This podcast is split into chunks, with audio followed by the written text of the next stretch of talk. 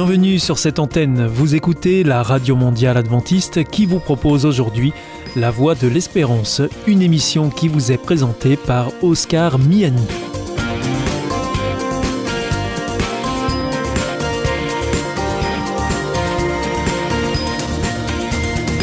C'est avec grand plaisir que je vous retrouve sur notre antenne.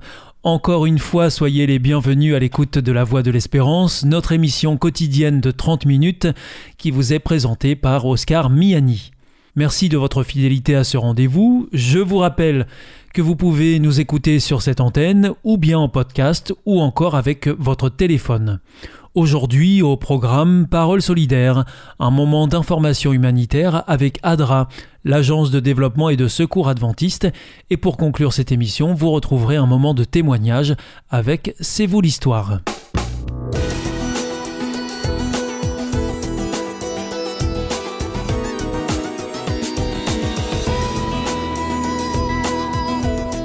Bienvenue pour notre émission Parole solidaire. Aujourd'hui, nous sommes en compagnie de Jackie Moubedi. Bonjour. Bonjour. Alors vous êtes, euh, vous représentez ADRA Europe, qui est l'agence de développement et de secours adventiste. Bienvenue Jackie. Euh, nous avons déjà eu l'occasion d'échanger ensemble autour des thématiques euh, liées à la solidarité et aussi aux actions humanitaires. Aujourd'hui, Jackie, vous allez nous parler d'éducation et euh, je crois que Adra euh, porte ce thème depuis quelque temps maintenant et, le porte euh, avec conviction. Est-ce que vous pouvez nous revenir justement sur cette question d'éducation, Jackie Moubedi? Oui, bien sûr. Alors, nous avions parlé précédemment de la, campagne que nous avions fait avec Adra et l'Église adventiste qui s'appelait Chaque enfant partout à l'école. Et donc, c'était le but était de récolter des signatures pour montrer que l'éducation était importante. Et ce qui a été fait, il y a eu plus de 1 300 000 signatures qui ont été récoltées. Et donc, dans cette, au niveau au euh, niveau mondial, hein, il faut préciser que c'est au niveau mondial. Hein. Au niveau mondial, oui, bien sûr, au mmh. niveau mondial. Euh, et, et, donc, euh, euh, c'est quand même important. Et donc, on euh, d'avoir des personnes qui, qui donnent euh, leur voix pour euh, l'éducation. Et nous, nous avions eu l'idée donc d'organiser un sommet qui pouvait euh, parler euh, d'éducation. Et nous avions pris comme date le 24 janvier 2021 pour organiser un sommet avec la Journée mondiale de, de l'éducation. évidemment, cela n'a pas pu se faire, donc nous avons eu l'idée de faire ça en ligne, en, en fait, et d'organiser ça aussi plus tard dans l'année pour ne pas se retrouver euh, euh, coincé euh, malgré tout avec un calendrier assez chargé pour les, personnes qui sont toutes sur Zoom. Donc, donc le sommet prévu initialement le 24 janvier pour la Journée mondiale de l'éducation en présentiel, je crois dans les locaux du Parlement européen, n'a pas pu se tenir à cause de la pandémie. Et donc, vous l'avez fait très récemment en ligne finalement, hein, c'est ça? Oui, c'était le, le 20 euh, avril. Et c'était euh, le moyen pour nous donc de, de revenir sur euh, le sujet euh, important. Et nous avions euh, nous avons nommé ça catalyseur d'éducation avec deux thèmes donc l'éducation inclusive et l'éducation en temps de, de crise. Et avec vraiment l'idée de fournir une plateforme de dialogue interculturel pardon, euh, et où les personnes de divers horizons vont venir et parler de l'éducation, mais aussi contribuer à élargir le débat euh, pour que tous les, chaque enfant, chaque jeune puisse avoir droit à une éducation qualitative et aussi équitable. D'ailleurs, je euh, vous propose de retrouver l'intégralité donc de ce catalyseur d'éducation sur euh, notre page Facebook Adra Europe. là, vous aurez l'occasion de revoir euh, l'intégralité de ce sommet.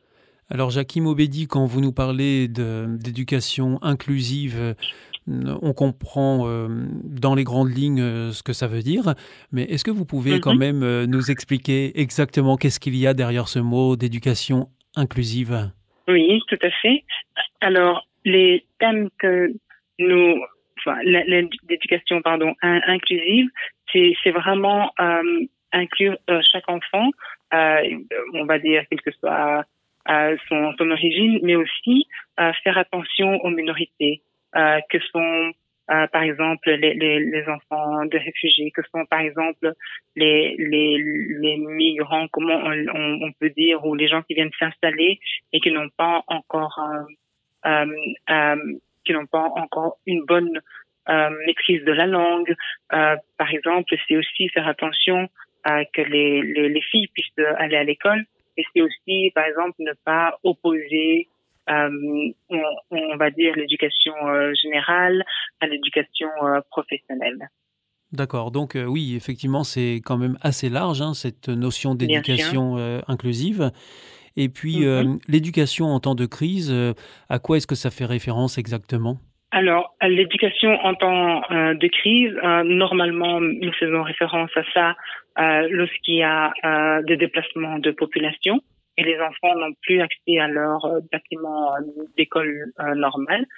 donc, évidemment, c'est en temps de guerre, premièrement, on pense à ça. Lorsqu'il y a une catastrophe naturelle, euh, et que voilà les gens doivent partir de l'endroit où ils sont euh, et aussi euh, par exemple quand on se retrouve après dans, dans un camp de, de réfugiés mais aussi on l'a vu pour euh, toute cette année passée. C'est aussi, euh, par exemple, maintenant avec euh, la, la, la, pandémie, la pandémie du, du à, la Covid, ben, les enfants sont aussi dans une éducation en temps de crise. On doit se réinventer, aller derrière les ordinateurs, faire une partie à l'école, une partie à, à, la maison. Enfin, voilà, ce sont toutes, tous ces toutes ces choses que nous entendons derrière le mot en, en crise, en fait.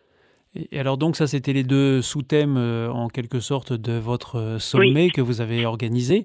Euh, oui. Avec qui ce sommet a-t-il été organisé? Quelles étaient les personnes qui ont assisté à ce sommet? Et quels en ont mhm. été les orateurs aussi, Jackie? Oui.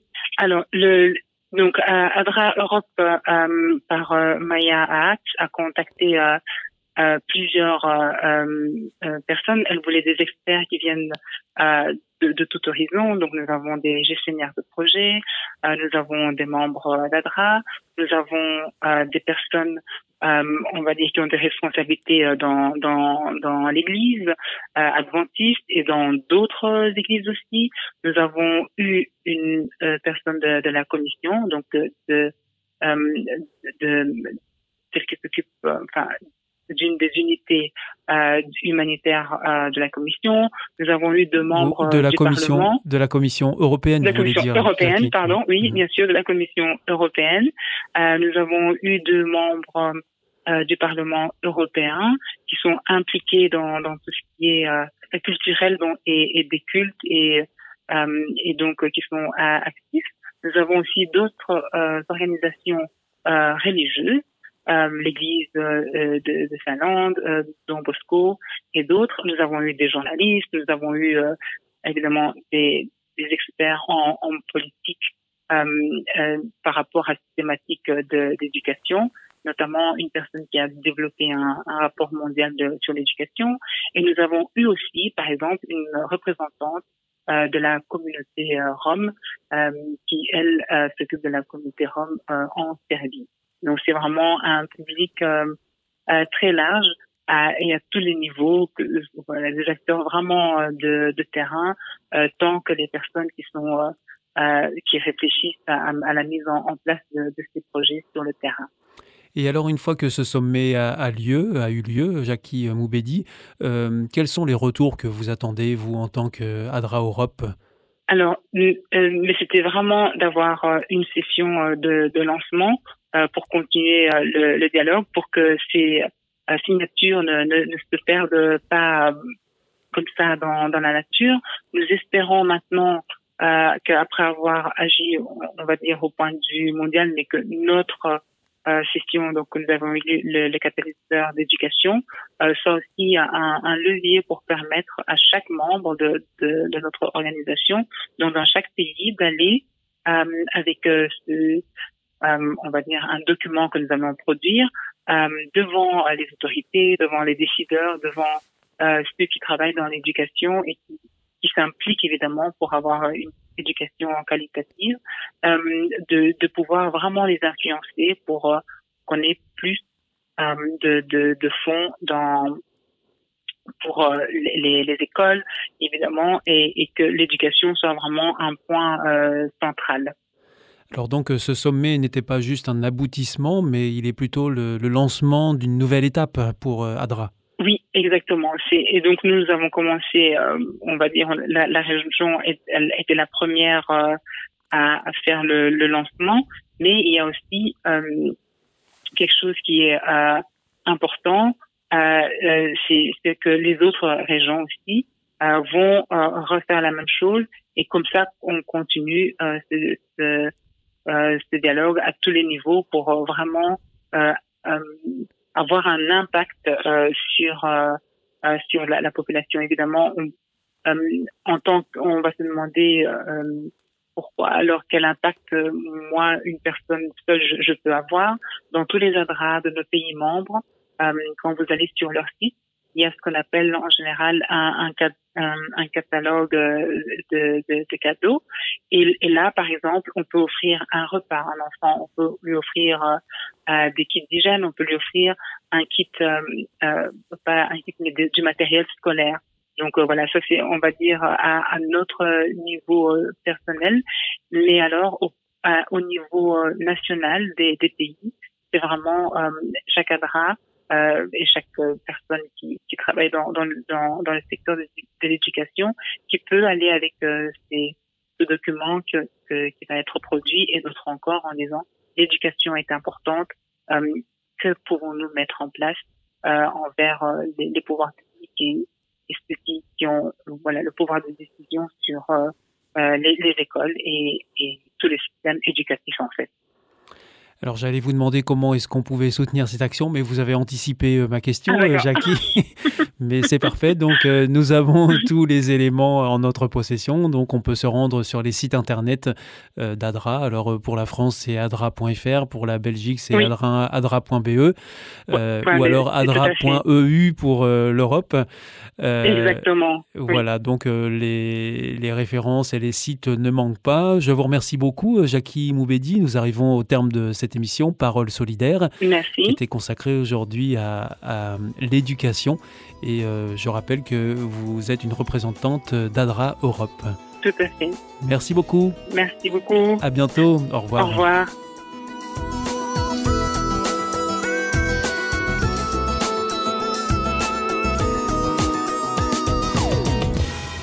Hier ist Adventist World Radio, die Stimme der Hoffnung. Questa è la radio mondiale adventista. La voce della speranza.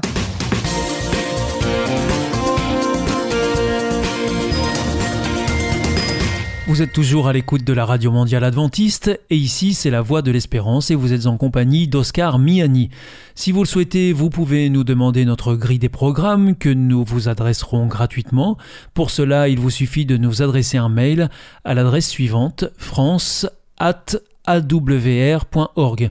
En ce qui concerne nos coordonnées postales, c'est IEBC, la Voix de l'Espérance, boîte postale 100 77 193 Damary Lélis, CEDEX. Je vous invite maintenant à poursuivre avec un moment de témoignage dans C'est vous l'histoire. C'est vous l'histoire.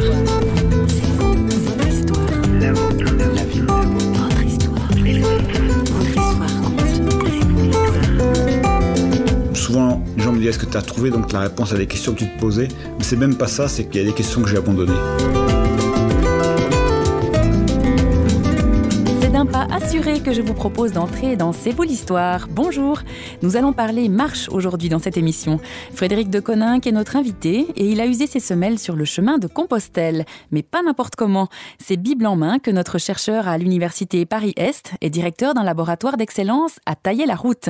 Il nous le raconte ici, mais aussi dans son ouvrage Paris-Compostelle, dans les pas du Galiléen. Prêt? En route, au micro de François Sergi. Ça parle d'une expérience vécue, d'expérience de, marche que j'ai faite avec euh, l'évangile euh, dans ma poche, quoi. Sur les pas du Galiléen.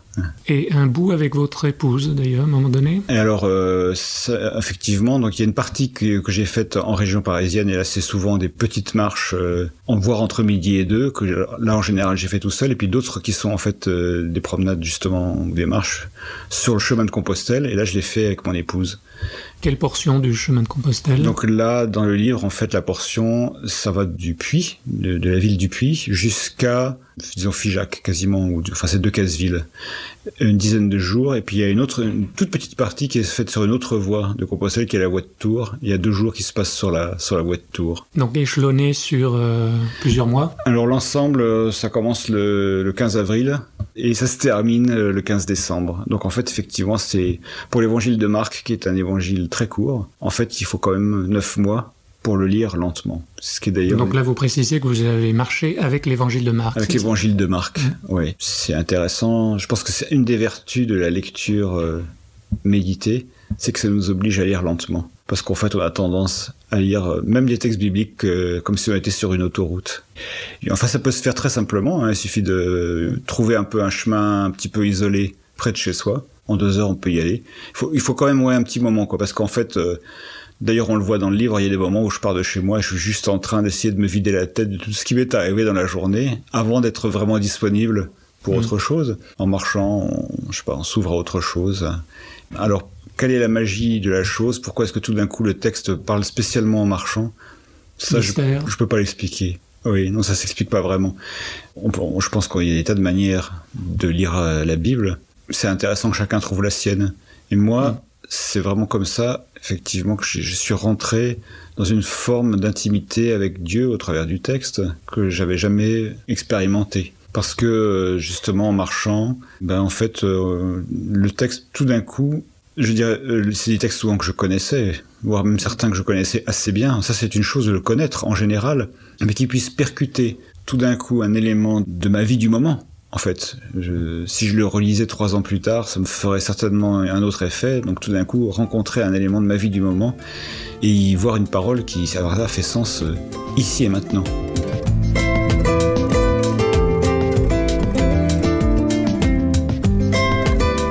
Lecture de, ces pages, où on va un peu à l'aventure avec vous et on vous découvre et on se découvre aussi soi-même, ça fait un écho et miroir d'ailleurs. On a l'impression qu'il y a une espèce de dépouillement qui se fait. Euh, je pense que l'image est tout à fait juste. Ouais. en fait, euh, je pense que je me suis considérablement allégé euh, au fil de cette démarche. Il y a plusieurs moments en particulier où je peux me souvenir que j'ai été comme ça en train de penser à une préoccupation que j'ai abandonnée. C'est-à-dire c'est assez curieux, je ne dirais pas que j'ai... Souvent, les gens me disent est-ce que tu as trouvé? Donc la réponse à des questions que tu te posais Mais c'est même pas ça, c'est qu'il y a des questions que j'ai abandonnées. Voilà, il y a des choses qu'on laisse tomber comme un vieux manteau, quoi. C'est pour ça que vous écrivez que celui qui cherche une réponse la trouve, mais celui qui ne la cherche pas va répéter ses questions en boucle. Ouais, ouais. À un moment donné, il faut plus se poser certaines questions. À un moment donné, il faut, faut arrêter de ressasser. Hmm. Ouais. Non, mais ça, ça s'explique pas. Hein. c'est, euh... c'est-à-dire en fait, je pense que j'étais encombré de tas de fausses questions. Et donc les fausses questions, elles disparaissent. Après, des, des questions prétextes, des questions écran. Oui, mais je, bon, il y a plusieurs moments dans le livre, par exemple, où je sors du travail directement, comme dans tout travail. Hein, il y a des moments difficiles, il y a des conflits, des tensions, etc. Ouais, c'est une manière aussi de passer par-dessus, puis d'être capable aussi de retourner après. C'est un, peu, hein. un peu comme quand on va au désert. Bah, c'est tout à fait semblable. Trouver euh, l'essentiel. Ouais, c'est tout à fait comme aller au désert. Je pense dire qu'en sortant de la ville et puis en se retrouvant même dans des lieux où il y a de la verdure à quelques maisons, mais l'impression de, de, se retrouver dans un endroit quand même très très vide comparé à la ville, elle est irrésistible. Et même euh, il y, y, a des passages dans l'Aubrac alors là, dans l'Aubrac, euh, c'est un désert vert, si on peut dire. C'est très vert, mais c'est complètement, on est complètement seul. On n'est pas, je veux dire, on n'est pas du tout en danger. C'est des chemins balisés, il y a des fermes auberges, etc. Mais, mais pour le reste. Euh, Et nos chemins, comme Frédéric de Coninck, ne nous amènent pas toujours où l'on aurait voulu. Vous parlez de misère de misère de l'intellectuel, oui, misère de l'attitude scientifique, ouais. qui doute. Ouais. Je pense que c'est un... ça, ça, ça correspond à une phase de ma vie où j'ai vu les limites de certains choix de vie qui m'ont conduit à être intellectuel. Alors aujourd'hui mmh. encore, je suis toujours payé comme chercheur, donc j'assume, mais c'est pas la position de l'intellectuel, c'est ce qui m'a conduit à devenir un intellectuel où je vois qu'il y a des des choses qui, enfin, c'est des Qu'est-ce qui, qui... qui, conduit à devenir un intellectuel? C'est qu'on veut expliquer tout, c'est ça, ou maîtriser la Alors, vie? il y a une, une, partie où effectivement, on essaye d'avoir la maîtrise sur les autres par l'explication. Puis je pense qu'il y a des choses plus profondes. Il y a une manière aussi de se protéger des relations en se disant qu'après tout, même si les choses tournent mal, on aura toujours euh, son petit mm. concept à soi dans son coin. C'est une forme, je sais pas, à la limite, c'est presque un doudou, quoi. C'est une sorte de, enfin, ce que les psychologues appellent un objet très transitionnel, quoi, qu'on se garde là, mais qui est une manière de fuir euh, les relations. Donc là, je trouve que c'est évidemment, euh, bon, c'est une défense qui peut aider à vivre, mais on peut pas résumer évidemment la vie à ce genre d'attitude. Ça, ce serait une, fuite catastrophique. Et donc ça, c'est le genre de choses. Euh, où je pense que je suis passé quelque part par-dessus ce genre de stratégie à, à ce moment-là. Je, je ne veux pas dire que je la pratique plus, mais je la pratique plus du tout de la même manière, quoi.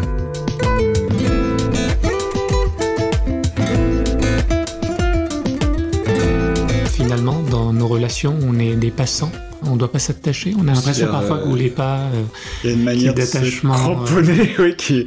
Non, mais c'est assez curieux. Je pense qu'en fait, on est peut-être non, non, mais qu'on soit attaché à des gens précis, ça, ça au contraire, c'est bien. Mais par contre, je pense qu'il y a des événements qu'il faut vivre comme des événements.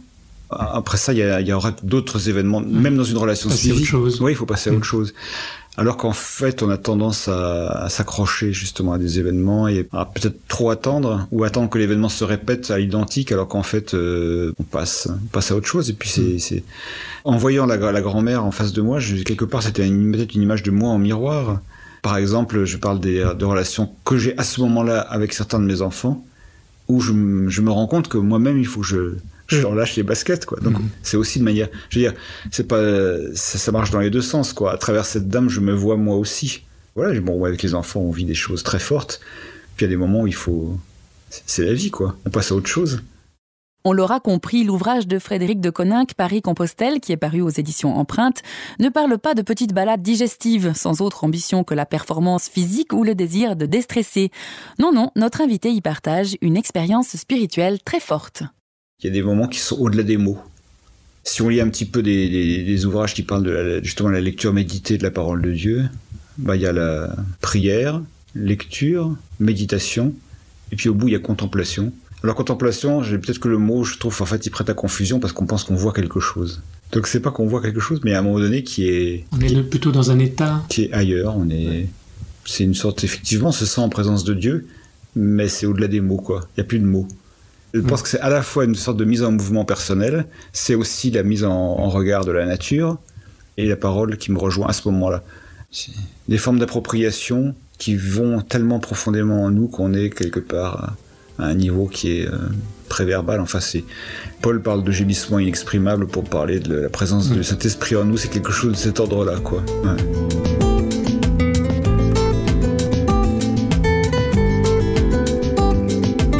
Peut-être que la lecture méditée en marchant de Frédéric de Coninck vous aura donné envie de faire de même. Laisser résonner des textes en soi, des textes bibliques, pourquoi pas. Frédéric de Coninck, lui, y voit une occasion de découvrir ou de redécouvrir qui est le Christ. En fait, l'évangile de Marc euh, travaille beaucoup au début sur cette question mais qui est-il?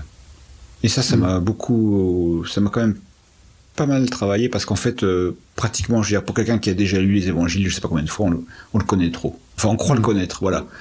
On croit le connaître, on se pose plus suffisamment cette question qui est-il? C'est-à-dire, en gros, même dire que Jésus est le Fils de Dieu, mais bien entendu, je, je le crois. Vous avez des paroles dures, des ouais, vous dites j'ai peur qu'il y ait trop de clarté dans nos messages, trop de clarté, c'est-à-dire de fausse clarté, trop de poncifs, de formules toutes faites qui provoquent des malentendus.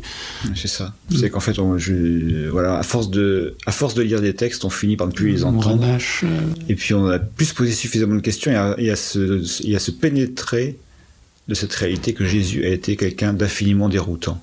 Et en mmh. fait, on ne se laisse pas suffisamment euh, dérouter. Laissons-nous donc surprendre par un Jésus déroutant. Comment? Peut-être en commençant en mettant simplement un pied devant l'autre, le temps d'une balade en forêt ou dans un parc, à l'écoute de Dieu, dépouillé de nos préoccupations du jour. La route est longue et riche en découvertes. Moi, je reprends mon chemin hors des studios de Radio Réveil qui signent cette émission. Je vous souhaite bonne route.